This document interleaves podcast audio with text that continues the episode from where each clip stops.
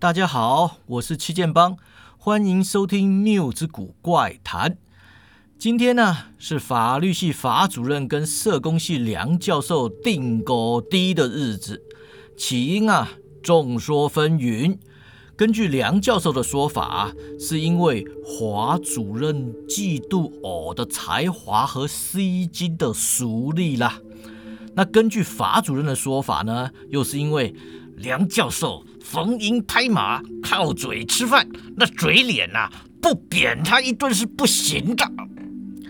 那范狂啊，认为学校教授之间的恩怨情仇太复杂了，找个机会解决一下也好。那叶枫就说呢，他们两个打架是为了他呀，在争风吃醋。王校长的看法就比较公正啦。他认为这间学校的压力太大，不论师生三不五时啊，都应该适当的宣泄一下。他说啊，哎，这种定估值的做法呀，非常好，既能达到宣泄的效果，又能教训教训这些混吃等死的老家伙。只是大家一定要记得呀，啊，这个，呃。呃，first rule of the Fight Club 呀，啊，就是 you don't talk about the Fight Club 啊。定高低，给我找个偏僻的地方啊，别弄到学生都知道了啊，跑来看戏什么的啊啊，到时候如果要开赌盘呐，我赌梁教授赢，为什么呢？因为梁教授全身上下都是强化一体呀，严教授就嘿嘿嘿笑着说：“呃，干嘛呀？一面倒算什么定狗低呀？就是贬人而已嘛。呃，大家放心啊，呃，疯狂科学家身上随身携带点强化药水也是很合理的事情啊，是不是？”这一管呢，就是杰凯尔与海德药水，又叫做诺夫克星，喝下去呀，就会引发你体内的邪恶兽性，取得超强大的实力呀。校长就忙摇头说啦。哎，这样不好啦！啊，法主任啊，一天到晚满脑子都是不法勾当，啊，随时都想找法律漏洞钻呐。你引发他的邪恶性格，会不会惹出麻烦呢？严教授就说了：“那不喝诺夫克星也行啊。”我在社办呐，放了本绝世武功总纲，外加三十本绝世武功秘籍。他喜欢的话呢，可以拿回去啊研究研究。校长就问他啦：“哎，秘籍这种东西，你就放在社办里呀？”严教授就说了：“有什么好担心的？那一本本的秘籍啊，字那么多。”又那么厚，现在的学生呐，根本看都不会看一眼的，更别说是照着练了。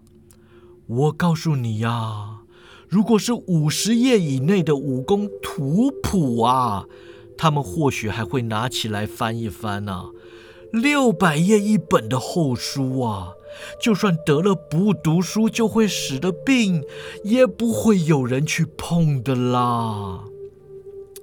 哎，总之呢，法主任跟梁教授啊，就相约当天晚上六点在废弃宿舍外面定高低。那到场的除了两位当事人之外，还有上述的几位公证人。正所谓有人的地方就有江湖啊！大家都到场后。严教授就让范狂搬出了一面白板，开始受理下注。而压法主任赢的人比较多，因为梁教授上次在性别平等课啊得罪了大家。但是校长呢，还是压梁教授赢，因为他对法主任当初打离婚官司的事情耿耿于怀啊。接着呢，校长又拿出也不知道有没有法律效力的生死状给两个人签。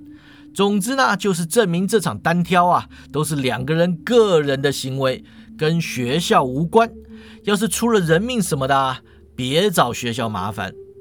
一切准备完毕之后呢，法主任跟梁教授就走到范狂用石灰画好的格斗圈里啊，分左右站定。校长站在两个人的中间充当裁判，大声地说：“啊，今天这场定高低呀，规矩很简单，就是打他妈的啊啊！双方的选手啊，准备好就开打，不要讲太多废话了。”梁教授指着法主任说：“啊啊，华主任呐，你属大懦夫啦！有种的不要喝那管诺夫克星，实实在在跟我打一场啊！”法主任拔开药管的塞子，往嘴里就倒啊！他边吞咽药水边说：“什么懦夫啊啊，胡说八道！所谓身体发肤，受之父母，不敢毁伤，孝之始也。”你这家伙把父母给你的肉体都拿去换成一体了，根本是个不孝的败类！你要是有种啊，把你身上强化过的一体都给我拆下来！梁教授就说了：“哎，啊你笑倒了啊，拆下来我没手没脚，怎么跟你打啊？我跟你说，做人呐要脚踏实地，不要依赖药物啦！哎。”哎，裁判呐，他出药了，判他输了。法主任转身对大家说了：“大家看啊，又找校长，你这个马屁精啊，拍那么多马屁，你看校长帮不帮你啊？”校长啊，转头不看他们，就对着自己的手指甲说：“哎，我刚刚是怎么说的呀？规矩呀，就是打他妈的啊，开打！”严教授敲铃，定高低正式开始。梁教授啊，速度飞快，一拳就打在法主任的脑袋上。法主任狂喷鲜血，倒在地上，两眼一翻，当场就这么昏死过去了。所有人傻眼呐，呆呆的看着躺在地上的法主任，一时之间谁也没吭声啊。梁教授上前一步，轻轻的踢他两脚，就说：“喂，别玩了。”快起来了啦！啊，法主任让他踢的脑袋侧向右方，嘴角当场啊又流出了大量鲜血。校长摸摸脑袋说：“哎，不会吧？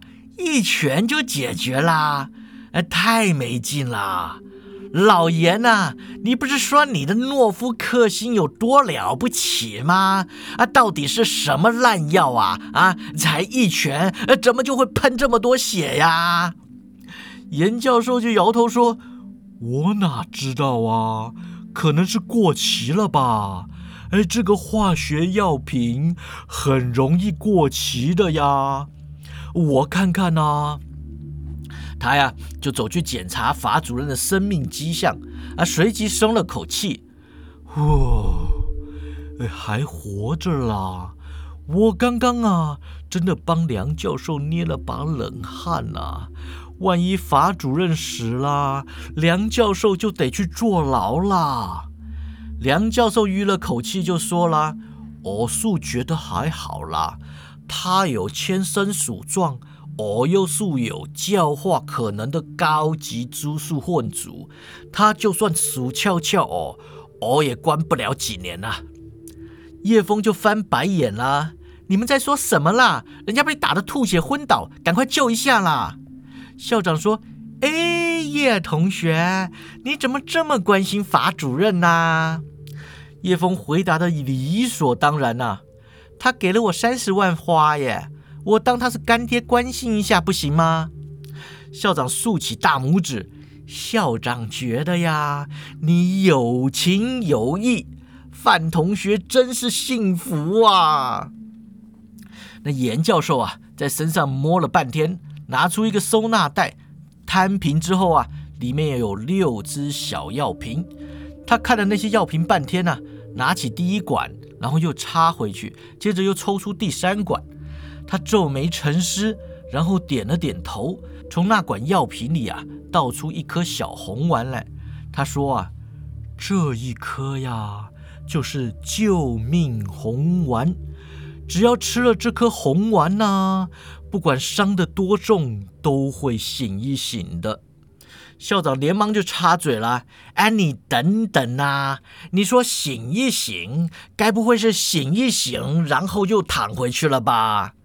严教授说：“咦，你怎么知道啊？”哎，我拜托你不要玩了，好不好啊？哎，再说啊，红丸这玩意儿，我有在史书上见过呀。那明宫三大案里的红丸案，不就是说明光宗吃了颗红丸，然后就嗝屁了的吗？啊，严教授啧啧摇头啊，一副解释给小学生听的模样。哎，你不懂啊，就别乱说。明朝那个红丸呐，是用处女出京来朝的精血做成的。这年头啊，我要说要收购处女的精血，会被人家说是变态的吗？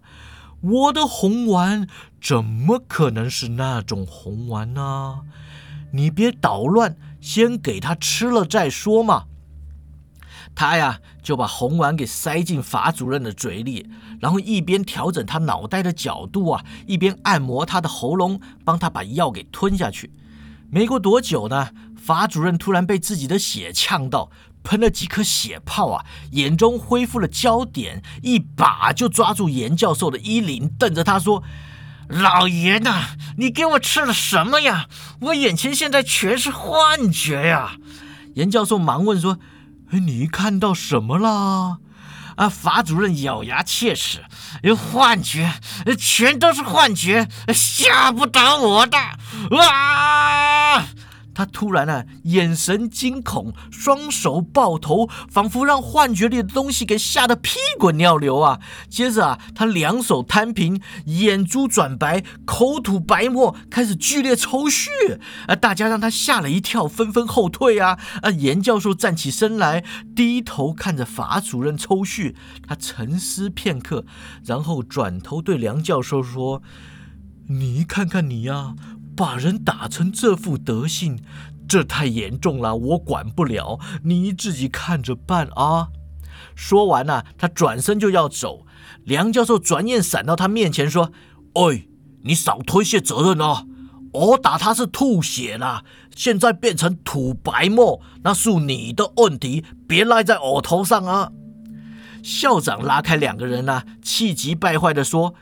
哎呀，你们两个干嘛急着推卸责任呢？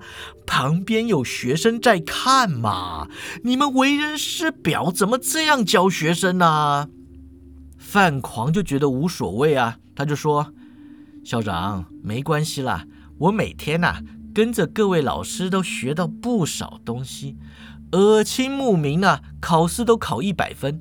你们继续啊，别管我们。”严教授看走不掉了，只好拍拍衣袖就说了：“啊，真是拿你们没办法呀！算了，范同学，你帮我把墙边的这个箱子啊搬过来。”范狂啊就把他在学校各地都偷放的箱子给搬到他面前。严教授啊打开箱子，从里面翻出了台吸带型电极器。校长连忙拦着他说。哎，你再等等啊！这电极器不是心肺复苏用的吗？人家心跳又没停，你电它干嘛呀？严教授啊，伏在法主任身旁说：“谁跟你说要电心脏啊？啊，治幻觉要电脑袋啦！你没看过那个精神病院恐怖片吗？啊啊，反正啊。”不是电疗，就是脑叶切除啊！哎，找根树枝给他咬着啊，别咬断舌头了。哎，范狂一边拿树枝塞法主任的嘴啊，一边问说：“法主任，就算让你治好了，也会残废吧？”严教授就说了：“放心啦，缪之谷大学的系主任呐，等级很高，没那么容易死的。”说完呢。他就对着法主任两边脑侧给电了下去，就听见吱吱吱电流声大作呀！法主任整个身体都弹了起来，而嘴里的树枝当场就咬断了。路旁两盏路灯迅速闪烁，明灭不定，仿佛受到电击器的影响。电完一轮之后呢，法主任摔回地上，抽蓄有明显减弱的趋势。严教授正要再电呢，校长忙问他说。哎，你电它就电它，旁边的路灯怎么会闪呀闪的呀？严教授就说了：“你没听过无线充电吗？我的机器啊都是无线充电的嘛，呃，方圆一里之内的电啊都会被电极器给吸进来。哎，你到底是用多强的电力在电它呀？哎，不够强，闪开。”严教授啊，对准法主任的脑侧又再电了下去。这一次啊，他加强电力，法主任整个人被他电得飘了起来。几秒之后，以法主任为中心啊，窜出一道震波，把所有人都给震倒在地上。整个校园里的灯火当场熄灭，显然的电啊，都让电极器给吸光了。这法主任停止抽蓄啊，脑袋两侧似乎也没有被电焦的痕迹。所有人呢，慢慢站起来，就着天上的月光，四下打量这个黑漆漆的校园，心里都浮现出一股说不出的诡异感。接着呢，校园里的灯火一盏一盏又亮了起来，由远至近，一直亮到他们附近的两盏路灯。他们顺着灯火点燃的方向一路看过去啊，最后发现废弃宿舍里有一扇离他们很近的二楼窗户里，居然也开了灯。范狂指着那扇窗户就说了：“废弃宿舍里有人吗？”叶枫就说了：“会不会有同学在看试胆大会啊？”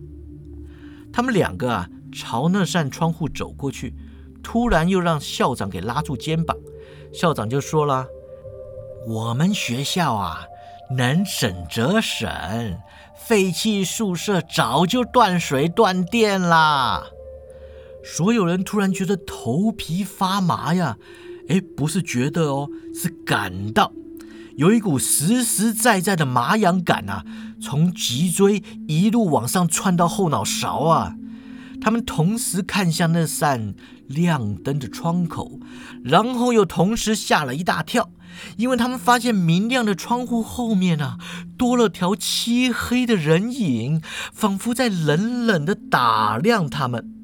叶枫忍不住尖叫一声啊，然后又想起不该有这种女生受到惊吓时的刻板反应，于是他就顶了顶范狂，范狂就叫啦：“啊啊啊！有鬼呀，好可怕呀！”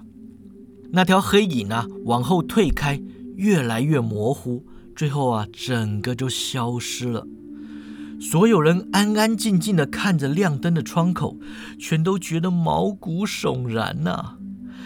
梁教授吸了口气，他就说了：“诶，那个，我说哈啊，换同学，你胆子大了，爬上窗口去看一看里面是怎么样的了。”范狂狂吞口水啊，那个环顾四周，在大家的眼中啊，都看见期盼的神情。他指着窗口说：“二楼，哎，什么叫做爬上去看呢？”他呀，就对着那扇窗口大叫了：“哎，谁在里面啊？出个声啦！校长在外面哦，你们不要乱吓人哦！”校长连忙摇手啊。哎呀，范同学，你干嘛把我抬出来呢？啊啊，万一让脏东西给盯上了，跟我回家怎么办啊？严教授就就说了：“当校长啊，要有担当，要保护大家嘛。要是真的有脏东西啊，你让他跟着你回家，就可以保护其他人了吗？”梁教授就说了：“严教授啊，你不是科学家吗？怎么会信这种迷信的鬼话嘞？”严教授就指着他说了：“嘿，你新来的呀？你不知道我们学校什么狗屁倒灶的事都有吗？哎呀呀，你不信也没关系呀。根据鬼片的叫战守则呀，不信鬼的人呐，通常都是第一个嗝屁的嘛。这时候啊，废弃宿舍里传来重物倒地的声响，所有人都吓得微微发抖啊。他们不由自主地挤成一团，抬头看下二楼那个亮灯的窗口。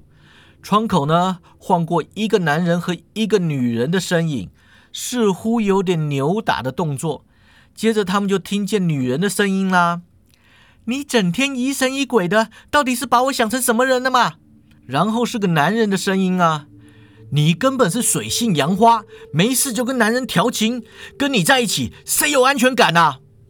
女的就说了：“你就是不信任我喽。”你是不是想当个不信任女朋友的男朋友啊？你要当这种男朋友吗？男的突然拔出一把刀，高高举起，女的就语气惊慌的说：“你想干嘛？我要叫喽！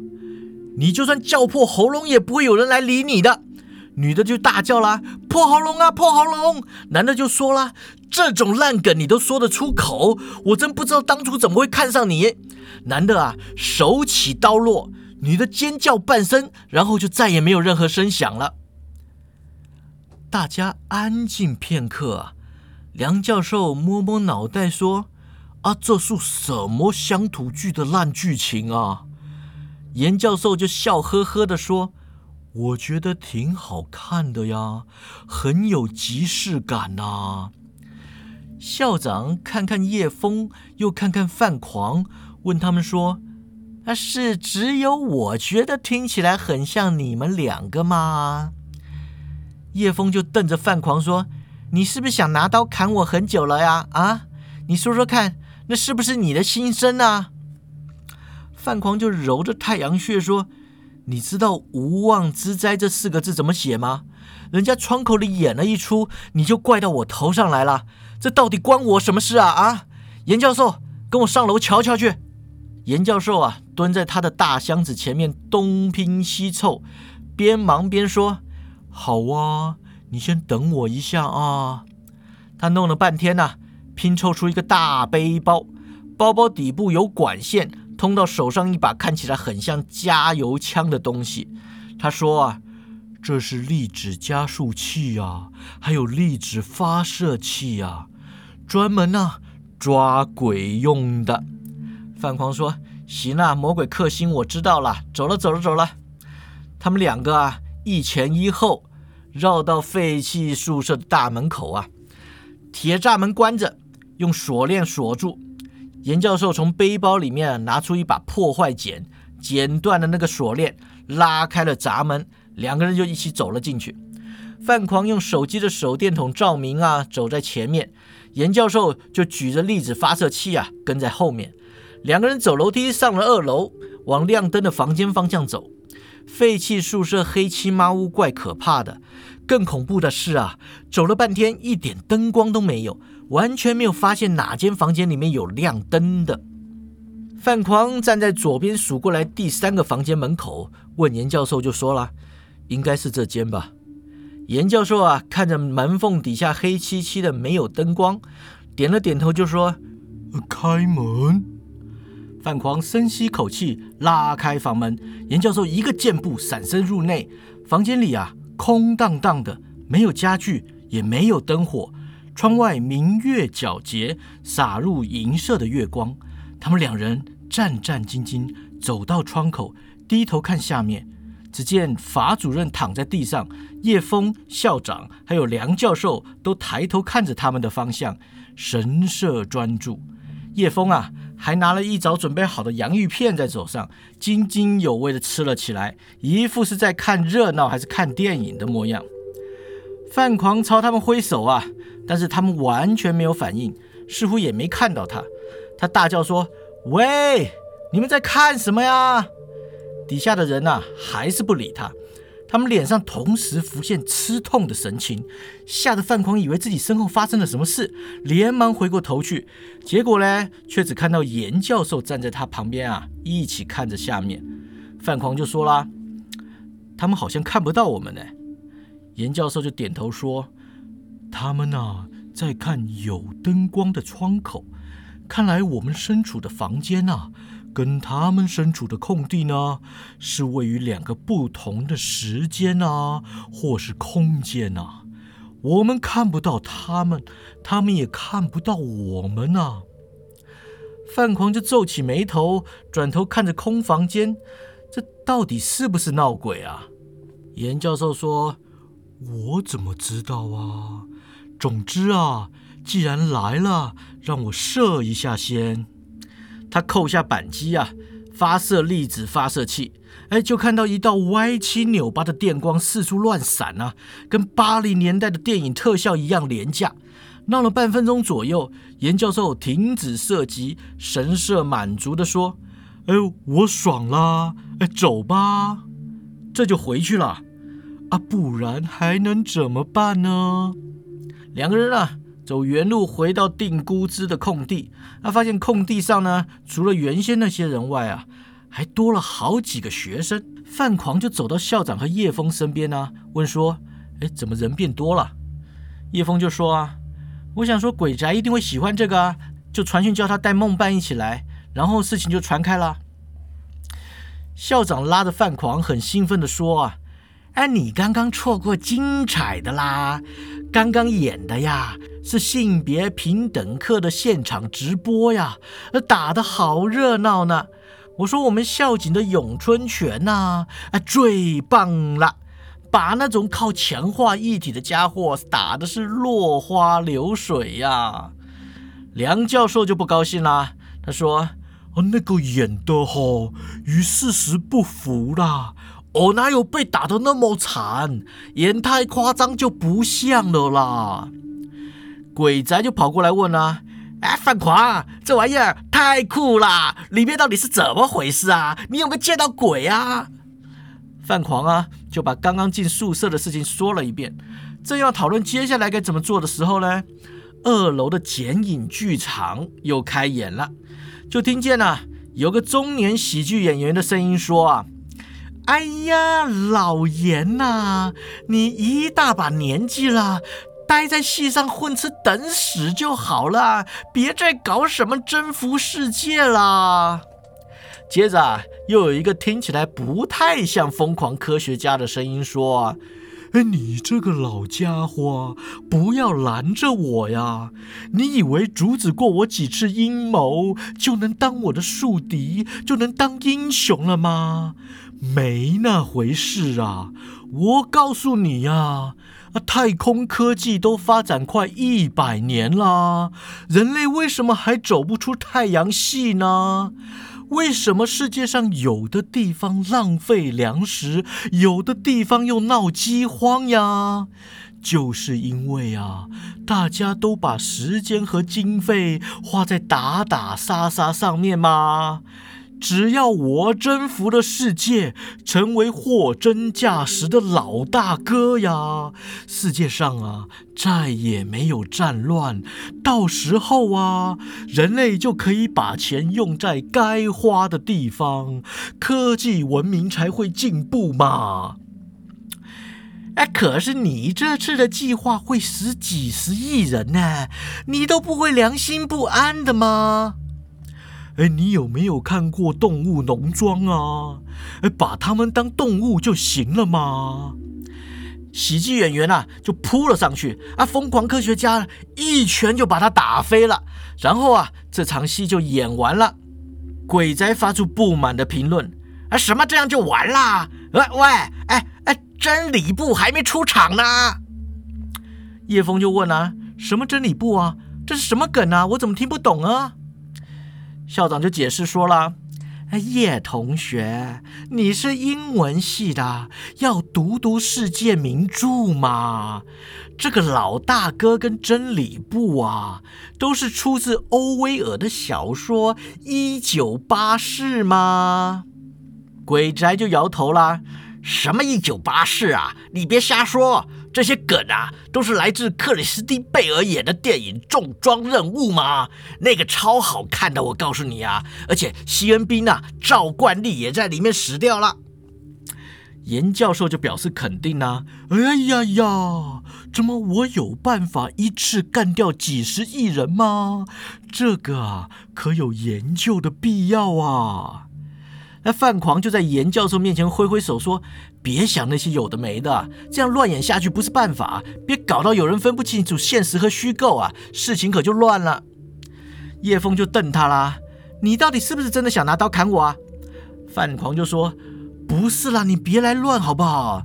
他转头看校长说：“校长，你帮我说说话嘛，这东西不解决是不行的，对吧？”校长就摸着下巴，一边沉思啊，一边说。哎，我倒是觉得这东西啊，可以变成观光景点呢。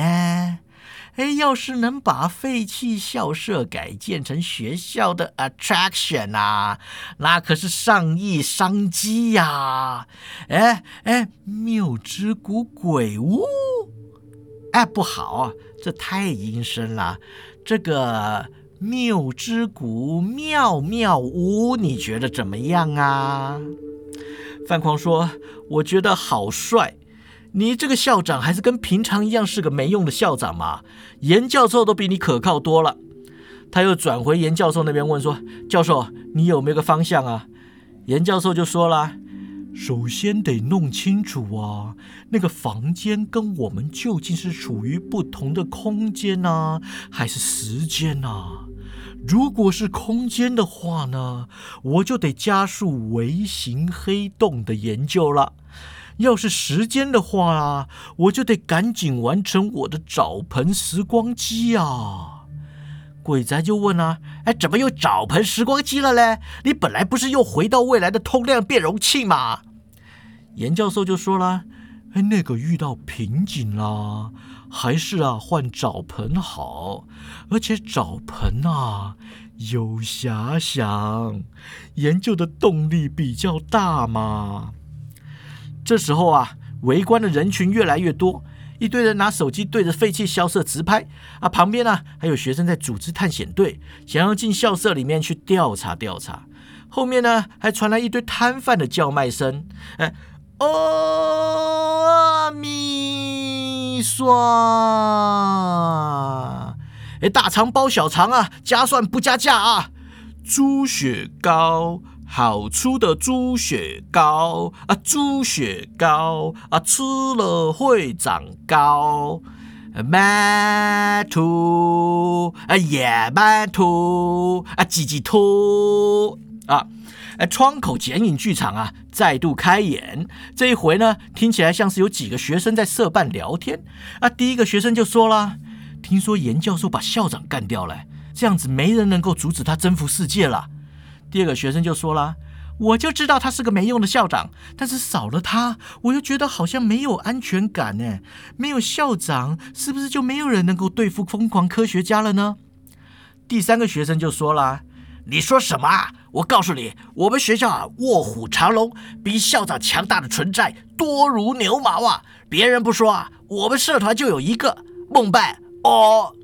他话一说完，窗口的剪影就突然消失了，仿佛这场戏已经演完了，但是又断在很奇怪的地方。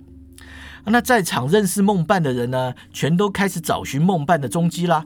最后啊。范狂发现他盘腿坐在法主任旁边，一边喝真奶，一边笑盈盈地看着昏迷不醒的主任。众人跑过去围着梦伴呢，只有梁教授连忙往旁边跳开。哎呦，啊，梦伴同学，你不要吓我啦！我一看到你就好害怕呢。梦伴就对他说了：“不吓你也行啊，你先告诉我，法主任为什么会躺在这里啊？”范狂就蹲下去，把定估值的事情说了一遍啊。说完就问他说：“所以孟伴，你知道这是怎么回事吗？”孟伴就摇头啊：“我不知道，但是可以推测看看。”严教授的杰凯尔与海德药水出自化身博士，也就是说会引出法主任的邪恶人格，对吧？范狂说：“可是那药水没效啊。”孟伴就指向窗口说：“这不就是效果喽？”严教授啊。若有所思，刚刚他醒一醒的时候啊，说他看到很多幻觉。会不会他看到的都是自己的邪恶欲望，而不是幻觉呢？哎呀，这可有趣了呀！梦伴同学，你有办法处理吗？梦伴就笑着说啦：“幻觉是我的专长啊！刚刚我一坐下啊，窗口就上演了那一出。我想他八成是感受到威胁了，不怕啦，交给我吧。”他喝了口奶茶，放下饮料杯，然后就伸手牵起法主任的手。二楼的窗口突然大放光明啊，仿佛本来只亮了一颗灯泡，突然间呢变成五颗灯泡一起亮了。强光中的剪影啊，变得比之前还要清晰，似乎已经不再是黑影，隐约可以看见五官。梦伴跟法主任的剪影站在窗前，面对着面。梦伴就说。我告诉你，接下来会发生什么事。我会哼一首歌，哼完后呢，药效就结束了，你就会醒过来，你的邪恶人格会再度沉睡。如果你有什么欲望想要抒发的话，就趁这首歌结束前尽情抒发吧。所有人呐，买好了零食，找好了位置。听着梦伴哼着那首梦伴的背景音乐，欣赏法主任内心最后的几场自我感觉良好戏。他们呢，就看到法主任打赢了校长的离婚官司，收取了上亿的律师费，取得终身教职，卸下主任的职务，变成混吃等死的老头。他跟梁教授啊。大战三百回合，最后以玄日中的玄阴掌把对方打成了一根冰柱，蝉联了武林盟主。接着呢，他又对抗严教授制造的蒸汽朋克风格超巨大末日兵器，拯救了全世界的未来啊，变成老大哥般的独裁存在。最后啊，他运用职权除掉范狂和异类，把在真理部任职的叶枫啊。调到自己的后宫肆意蹂躏。梦伴的歌哼完了，剪影戏也散场了，在场的师生啊都看得非常尽兴。只不过法主任醒来之后，免不了又被以叶枫为首的不满群众给围殴一顿就是了。废弃宿舍窗口人影事件就这么结束了。那到底废弃宿舍有没有闹鬼呢？其实啊，也没人可以肯定。不过这次事件过后啊，学校就多了一个地下社团，叫做“定估之俱乐部”，专门让人了结私人恩怨用的。那么“定估之俱乐部”的第一个规矩呢，当然就是不能谈论“定估之俱乐部”啦。至于传言这个社团乃是校长本人亲自发起的，那个啊，就一直没有人能够证实了。今天的故事啊，就到此为止。谬之谷怪谈，我们下回见。